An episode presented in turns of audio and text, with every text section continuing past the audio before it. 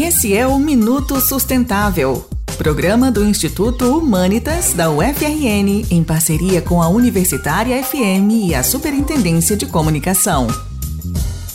O programa de hoje faz parte da série Lições da Pandemia, que trará falas de professores, pesquisadores e outros atores públicos respondendo à pergunta: quais lições nos trouxe a pandemia? Hoje, temos a honra de conversar com o ex-funcionário da ONU, professor e sociólogo Heitor Matalo. Acho que, em primeiro lugar, a pandemia foi extremamente politizada no Brasil e polarizada no Brasil em diferentes grupos sociais.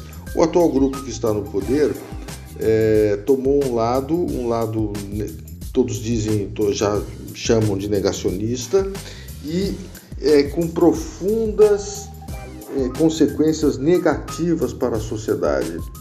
É, o negacionismo, que na verdade é um negacionismo contra o saber, contra é, o conhecimento, contra as instituições de pesquisa do país, se revelou profundamente negativo, profundamente ignorante e se alastrou por uma parte da sociedade. Uma parte de brasileiros é, seguiu ou aderiu a, essa, a essas convicções nocivas à sociedade e isso gerou e está gerando problemas imensos no Brasil e, para começar, mais de 600 mil mortos e, por outro lado, uma destruição bastante significativa da infraestrutura que o Brasil tinha em saúde em saúde coletiva.